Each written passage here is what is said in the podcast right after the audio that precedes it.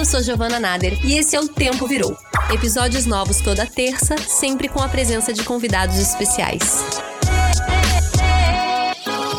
E a gente está de volta com mais um episódio de O Tempo Virou, nessa nossa jornada em busca de um futuro mais humano, mais justo e mais sustentável. Quem está junto com a gente nessa é a Acer, empresa de tecnologia que tem como meta até 2035 ter 100% do uso de energia da produção de fontes renováveis. Para quem está aqui maratonando com a gente essa temporada, vocês estão percebendo que a cada episódio eu estou trazendo ações que a marca está fazendo para um futuro possível. E hoje eu trouxe justamente esse dado sobre fontes renováveis porque é o tema de hoje. E é um dos temas mais urgentes. Trata-se da descarbonização, que, como o próprio nome já diz, é o processo de redução do conteúdo de carbono, ou, no caso do planeta Terra, da redução de gases carbono na atmosfera que provocam o efeito estufa. Esse é o assunto do momento, tá? É a pauta que está em toda a conferência global. Acabou de ser assim na COP27, inclusive a gente vai falar sobre ela aqui hoje. E é mais do que urgente implementar essas mudanças nas nossas matrizes energéticas e na nossa maneira de se habitar por aqui, visando evitar que, se a temperatura do planeta aumentar em 1,5 graus Celsius nos próximos anos,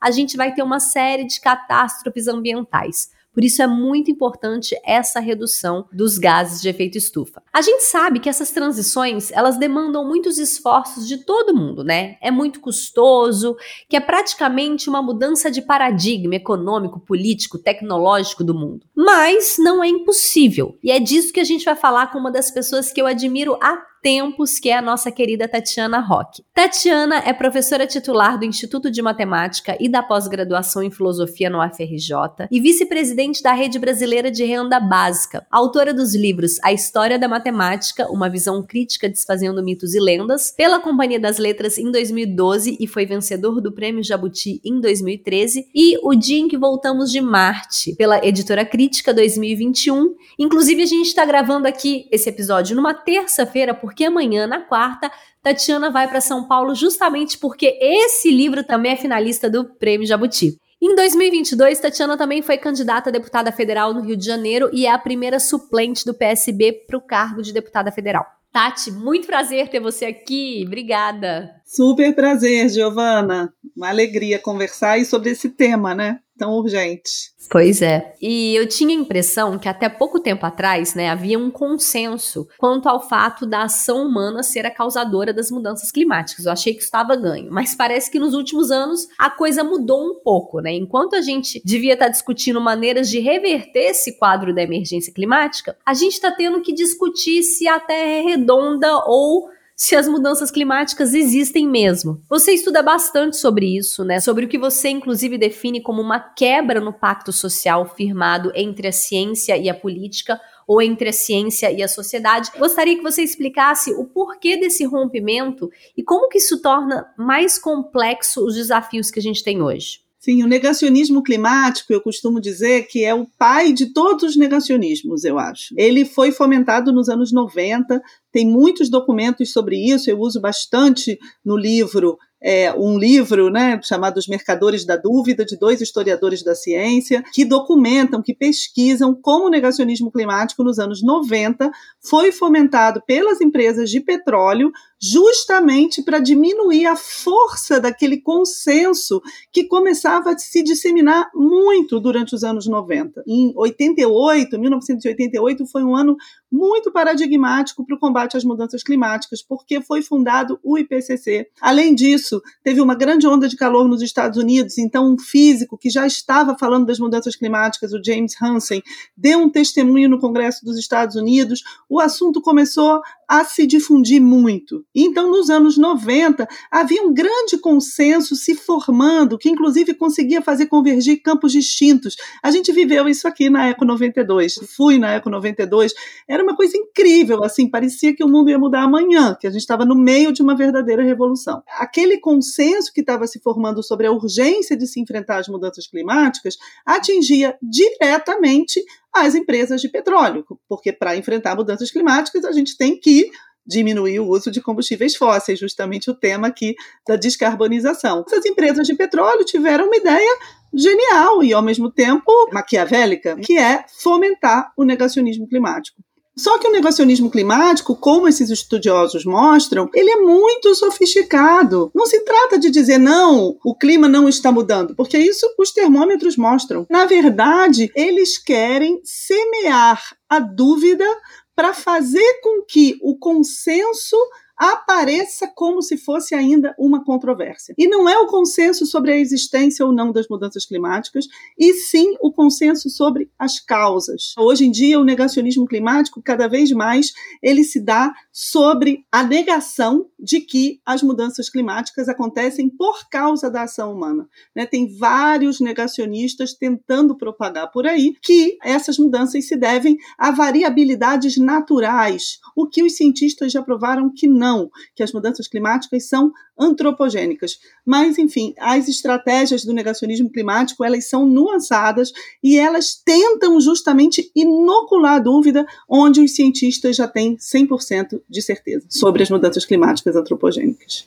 Total. Não, e eu sinto ainda que falar de mudança climática é muito nichado, né? Eu já falei aqui algumas vezes. Eu falo no meu Instagram sobre é, brechó, o engajamento lá em cima. Eu falo sobre mudança climática tá tão longe da gente, e mesmo no nosso campo progressista, ele incorpora essa pauta mais ou menos, porque a gente ainda vê muito falando sobre essa visão desenvolvimentista, né, pautada no crescimento, na utilização de recursos naturais, na produção de bens de baixo valor agregado. Parece que a agenda ambiental é uma agenda escanteada dentro desses espaços. Claro que tem exceções, né, dentro dessas correntes ecológicas, ecossocialistas, no interior desses partidos. No campo das políticas, a gente até tem visto, né, alguma coisa interessante aí, como por exemplo o Green New Deal, que traz essa pauta verde para o centro do debate econômico. Uma vez eu conversei com o Molon também, ele me falou muito sobre esse projeto de Green New Deal brasileiro, estava sendo embalado por aí. Eu queria saber como é que você enxerga essa questão e quais são as iniciativas que você acha que deve ser tomada nesse sentido. O Green New Deal é uma ideia interessante justamente porque ele produz uma inversão. Cada lugar ele é de um jeito, tudo bem, tem que ser mesmo, porque tem que ter a ver com as realidades locais. Mas, assim, conceitualmente, o mais interessante do Green New Deal é deixar de ver as mudanças climáticas como um fardo e passar a ver as mudanças climáticas como um caminho para um outro modelo de desenvolvimento, que obviamente não é o desenvolvimento com o crescimento econômico desenfreado, sem atenção ao meio ambiente, como a gente estava acostumado a ver, principalmente na América Latina. Na América Latina, essa ideia que você citou de desenvolvimentismo, ela foi muito propagada, principalmente pelo campo da esquerda, né? E por isso que eu acho que a gente agora está vivendo uma mudança da esquerda começando a incorporar essa pauta, que era o quê? A ideia de que o crescimento econômico é o principal para o desenvolvimento, para a distribuição de renda, para o combate às desigualdades. A questão do combate às mudanças climáticas desafia, sim, a ideia de crescimento econômico. Né? Ainda que a gente possa achar que a, a, os limites do crescimento, todo esse debate internacional sobre decrescimento, inclusive, que já existe, ainda que a gente possa achar que isso não se adapta tão bem aos países do Sul, ainda assim não dá para ter um crescimento infinito num planeta finito. Esse desafio à ideia de crescimento coloca em xeque o ideal desenvolvimentista, que embalou uma boa parte da esquerda, e existe hoje uma saída para isso, que é justamente o Green New Deal. O Green New Deal é o quê? Todo esse esforço que a gente vai precisar fazer para readaptar, para readequar nossa sociedade, nosso mundo, nossas formas de vida ao principal desafio dos nossos tempos, que é o combate às mudanças climáticas, pode ser também uma oportunidade de desenvolvimento, de combate às desigualdades, de combate às injustiças, de geração de renda, de emprego, etc. Né? Então, por exemplo, a gente, a partir do momento em que a gente vai descarbonizar nossa economia, né, dizendo não vamos mais usar combustíveis fósseis, a gente vai precisar adaptar uma série de infraestruturas a essas novas formas de energia. Para fazer isso, a gente tem que ter iniciativas que podem gerar muitos empregos e que podem ajudar a combater as desigualdades e que podem gerar rendas para as pessoas que têm menos oportunidades. A ideia do Green New Deal, eu acho que é principalmente essa, por isso que eu acho muito importante, sim, essa ideia, é você deixar de ver o combate às mudanças climáticas como um fardo, como um sacrifício e passar a ver como uma oportunidade de se criar novos caminhos de desenvolvimento econômico com o combate às injustiças sociais. Ótimo. Falando aqui, né, sobre essa questão do Green New Deal, a gente falou muito sobre esse episódio quando a gente entrevistou a Laura Carvalho, economista, em alguns episódios para trás. E é muito importante, Tatiana, se você puder dar um panorama para quem está entrando aqui, que o Green New Deal é esse grande acordo verde, né, feito entre países, e que quando a gente fala de Green New Deal brasileiro, a gente está falando também que a causa da emissão de carbono no Brasil é diferente dos países desenvolvidos. Dá um, um panorama para gente sobre isso. No Brasil, né, a principal causa das emissões é o nosso modelo agrário, é o agronegócio. São as emissões de metano que vem da agropecuária. Não é a emissão de gases de efeito estufa do, do carbono, né, dos combustíveis fósseis, até porque a nossa matriz energética ela já é razoavelmente limpa, porque ela é de hidrelétricas, por exemplo. A gente tem muitas hidrelétricas. Mas isso não quer dizer que esse nosso problema esteja resolvido, porque as hidrelétricas precisam de quê? Fluxo de água precisa de chuva.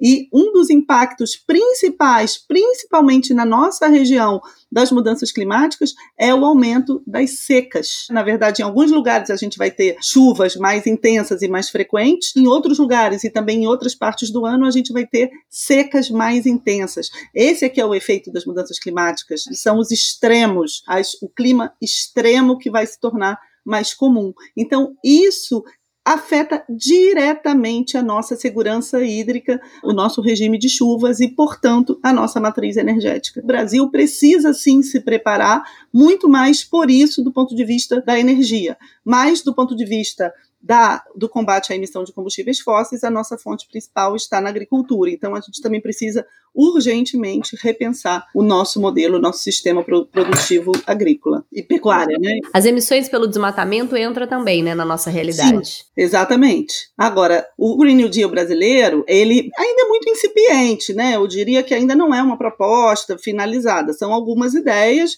de como a gente poderia utilizar essa transição energética, por exemplo, para gerar é, iniciativas de combate à desigualdade, como eu estava dizendo. Então, por exemplo, a eletrificação de uma boa parte da nossa frota de transportes coletivos. Nossos ônibus, eles têm que ser eletrificados. Então, tem economistas da UFRJ, o Cadu Yang, que fez essa proposta do Green New Deal no Brasil, que seria o quê? Calcular quanto o Estado gastaria para eletrificar, por exemplo, metade da nossa frota de ônibus. Isso é uma coisa urgente, até porque, quando a gente fala de transição energética, não é necessariamente que a gente vá conseguir continuar tendo o sistema de transportes que a gente tem, principalmente aquele baseado em transporte individual, em carro. Claro que a gente precisa eletrificar nossos meios de transporte, mas será que a gente vai conseguir usar carro da mesma maneira como a gente usa hoje, só que elétrico? Não vai. Não vai mesmo. Né? E isso é um problema que a gente toca muito pouco,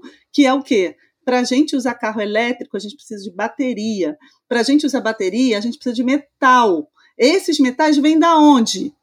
Vêm de mineração, muitas vezes ilegal, muitas vezes que produzem devastação nos recursos naturais de diversos países. Por exemplo, a China saiu na frente na energia solar. A China está muito adiantada em energia solar, que precisa de bateria. Para bateria precisa de lítio. Da onde vem o lítio da China? Do Congo. 70% do lítio da China vem do Congo.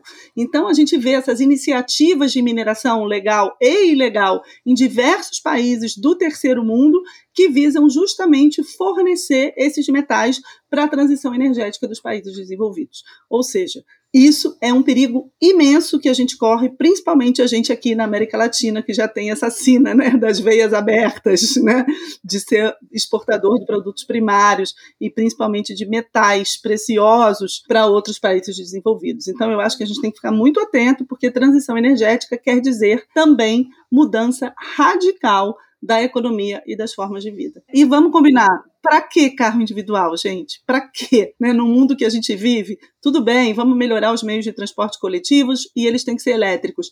Ótimo. Fora isso, carro individual tem que acabar. Não faz nenhum sentido no mundo que a gente vive, cada um andando com seu carrinho. É aquilo que a gente vai puxando na sustentabilidade, né? A gente vai puxando o fio do novelo, a gente vai vendo que o buraco é muito mais embaixo, né? Você já falou um pouquinho sobre o fardo, né, da descarbonização. A gente sabe que descarbonizar a economia requer muitos esforços políticos, sociais, econômicos, científicos, mas não é por causa disso que ela deve ser vista como um fardo, né? como algo que vai nos custar muito. Tem toda uma lógica de benefícios imensuráveis que acompanha essa descarbonização. Como é que a gente vira essa chave para pensar na descarbonização não mais como um custo, mas também como uma oportunidade econômica? A ideia de descarbonização, ela tem uma coisa interessante, que é o fato de que a gente pensa um sistema de compensações. Então a gente precisa diminuir a emissão de carbono, por isso que é descarbonização, mas também de outros gases de efeito estufa, e diminuir a emissão, mas também aumentar o que a gente chama de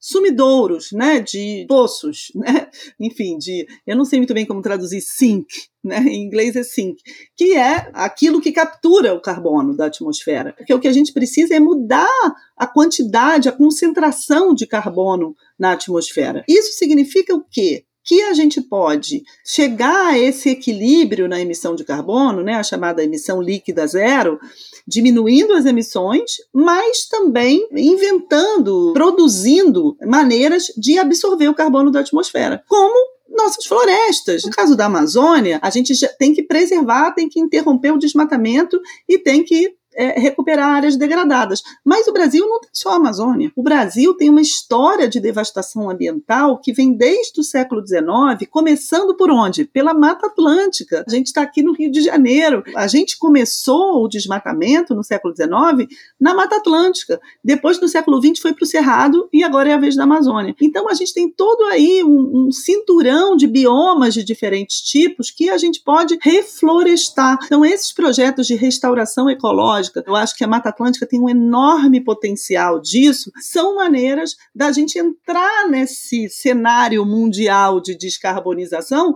não só diminuindo as emissões, mas também se colocando como um país que, além da Amazônia, tem outras florestas capazes de capturar carbono. Então, nós seríamos assim o sumidouro mundial né, com o potencial das nossas florestas. E esses projetos de reflorestamento da Mata Atlântica, tem alguns economistas que já estudaram isso e já mostraram que a gente tem um potencial enorme de captura de carbono por causa da natureza da vegetação da Mata Atlântica. Porque uma vegetação também quando está crescendo, ela captura mais carbono do que já crescida. Então, gente, a Mata Atlântica também tem um potencial gigantesco. E isso pode gerar toda uma nova economia, como a gente estava dizendo. Geração de empregos de pessoas que vão plantar as árvores, que são viveristas, que vão preparar as mudas e que vão, em poucos anos, fazer um manejo sustentável dessas florestas. A gente pode colher frutas, a gente pode colher até madeira. Então você imagina toda uma economia a partir do reflorestamento que a gente poderia ter, abrir novas perspectivas de uma economia voltada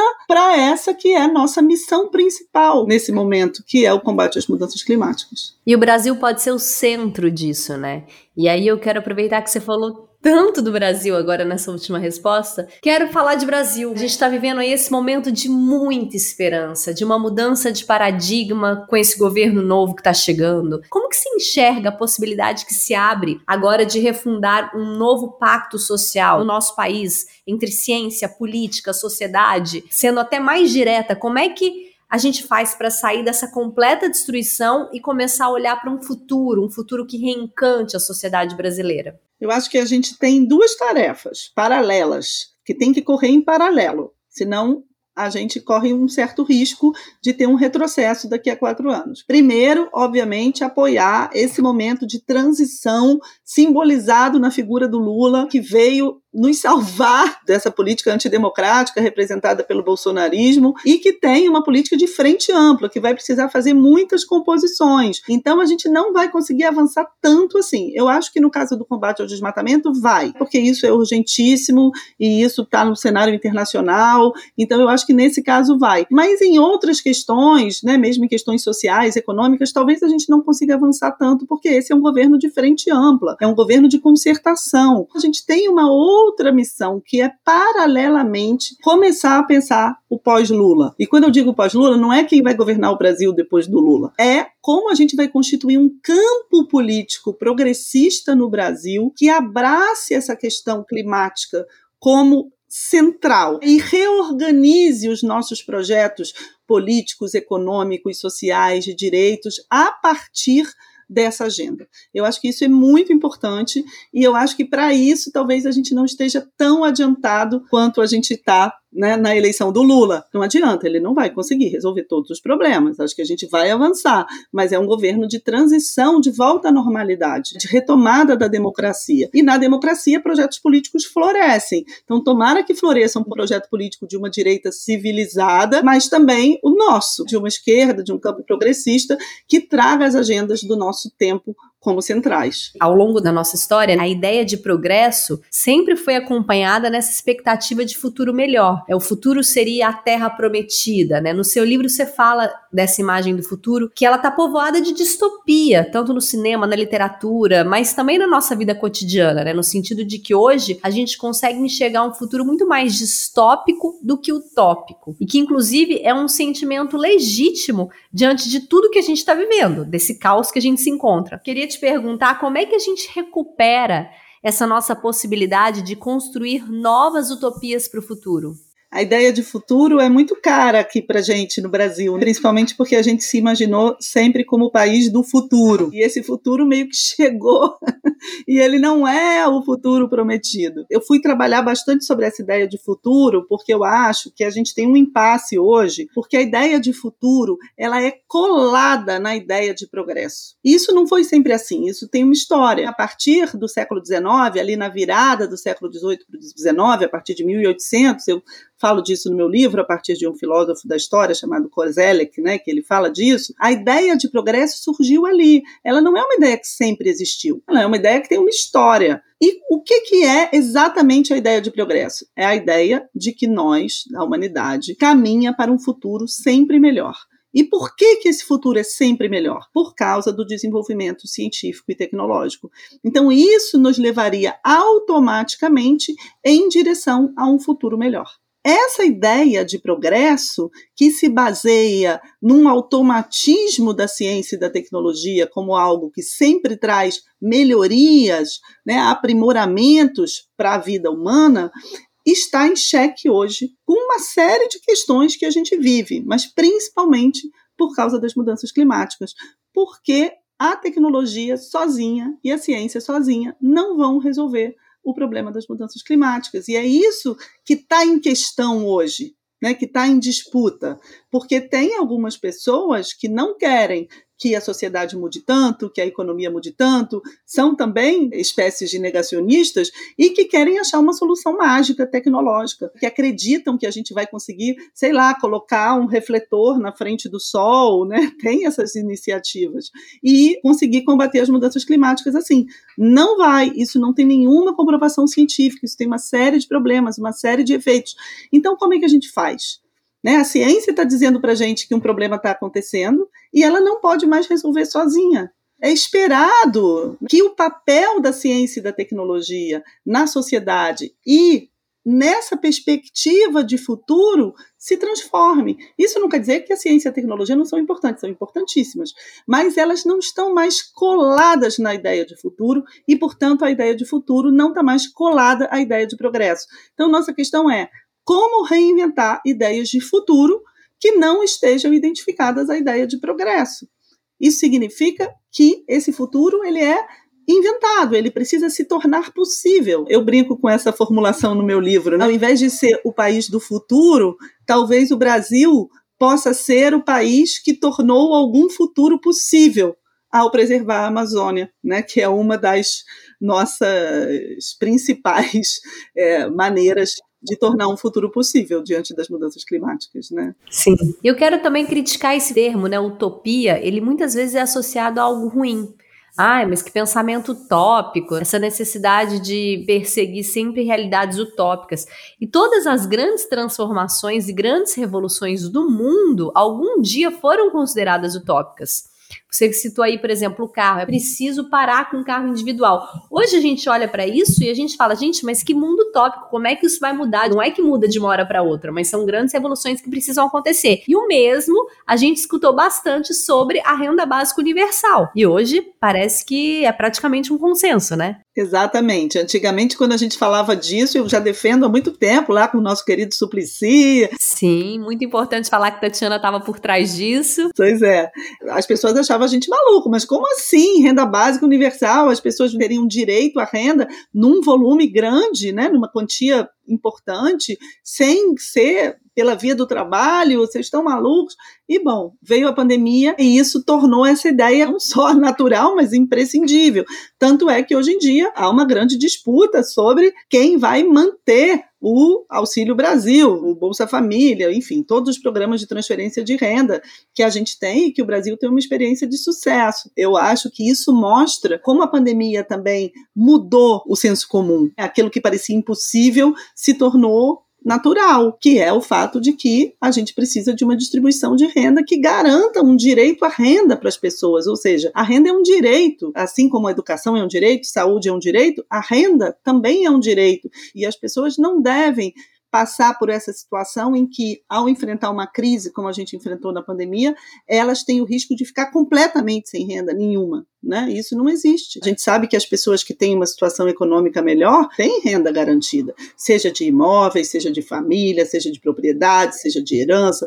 Pessoas mais ricas, elas são ricas não é só pelo dinheiro que elas ganham do salário delas, é pela renda que elas ganham da riqueza que elas possuem. Portanto, esse direito à renda, ele precisa ser democratizado, porque a gente sabe que uma coisa que faz toda a diferença na vida de uma pessoa é estabilidade, previsibilidade, garantias é a pessoa viver em paz, minimamente, sabendo que ela não precisa trabalhar de dia para comer de noite. Eu acho que essa ideia de renda universal, inclusive, tem a ver né, com o que a gente falou antes do modelo de desenvolvimento que a gente quer. Porque não é só com crescimento econômico e geração de emprego. A gente pode pegar a renda que existe, distribuir e dar um direito à renda às pessoas, que não necessariamente passa pelo emprego formal. Bom, e agora eu vou finalizar esse episódio. Não tem como a gente não falar na COP27, que acabou de acontecer. A gente está gravando esse episódio uma semana depois da COP, que é o principal evento sobre mudanças climáticas da ONU. E, Tati, a gente não avançou muito, né? Faz aí o panorama dessa COP pra gente. Pois é, Giovana. No assunto específico da descarbonização, ou seja, em medidas que possam diminuir a emissão dos combustíveis fósseis daqueles países que mais emitem,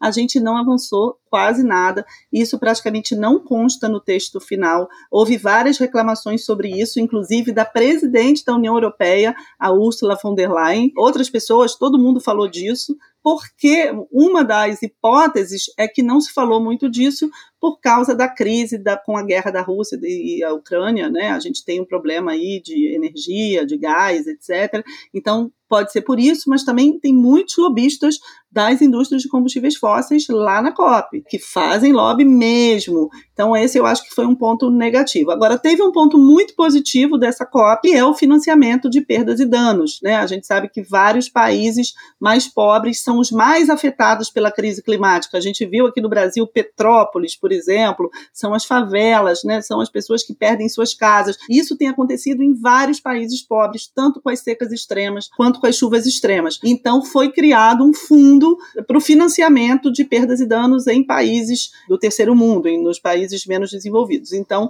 eu acho que esse foi um grande avanço dessa COP, mas na questão da descarbonização em si, não se avançou tanto. Inclusive, a guerra da Ucrânia, ela traz esse problema, porque a Alemanha, por exemplo, tem investido pesado em gás, né, em retomar o gás natural. Inclusive, eu acho que a gente tem que ficar muito atento com tentativas de definir energias como gás natural como se fossem energias verdes, é, além da, da, energia nuclear, que a França faz a mesma coisa. Então, tem iniciativas de alguns países de tentar mudar a definição de energia verde para tentar fazer passar né, alguns combustíveis fósseis um pouco menos poluentes, um pouco mais verdes. E a gente sabe que isso, diante da urgência da gente descarbonizar, é um absurdo completo, completo. A gente precisa de energias plenamente renováveis, energia solar, energia eólica. Então, eu acho que isso é um perigo que a gente está vivendo nesse momento e Eu acho que nesse sentido essa COP não avançou tanto. Então a gente vai precisar continuar aí tratando politicamente desse assunto. Vamos continuar pressionando. Biblioteca Ecológica. Tati, agora a gente entra no nosso super quadro Biblioteca Ecológica. O que, que você trouxe pra gente? Ah, então, eu estava até vendo aqui, né, porque esses livros sobre Green New Deal, eles são muito em inglês. Eu até fiquei pensando agora, até acho que eu vou escrever um, porque a gente precisa de ter mais literatura em português sobre isso, né? Tem um chamado Crise Climática e o Green New Deal Global, do Chomsky e do Robert Pollin, que está traduzido em português, então eu acho que não é que seja o melhor livro, mas é porque é uma referência em português. Eu acho que a gente está precisando de mais livros sobre Green New Deal em português. Recomendo esse. E Noam Chomsky como um todo, né? Leiam tudo de Noam Chomsky, que ele é assim, uma. Ah, uma iluminação. exato, sempre bom, pois é. bom, eu trouxe, gente, hoje a série de podcasts Casa Floresta, que é um mergulho nas raízes negras e indígenas do Brasil. É um podcast do Instituto Socioambiental, o ISA, e é uma série de documentários em áudio que leva convidadas e convidados a viver e refletir sobre lutas e belezas dos povos indígenas, quilombolas e ribeirinhos de diferentes partes do Brasil. Então, ali nesse conteúdo tem reflexões sobre diversidade, economia, conhecimento ancestral, movimento de mulheres indígenas. Seis episódios já estão no ar em todos os tocadores e vai aqui então essa dica de hoje para vocês.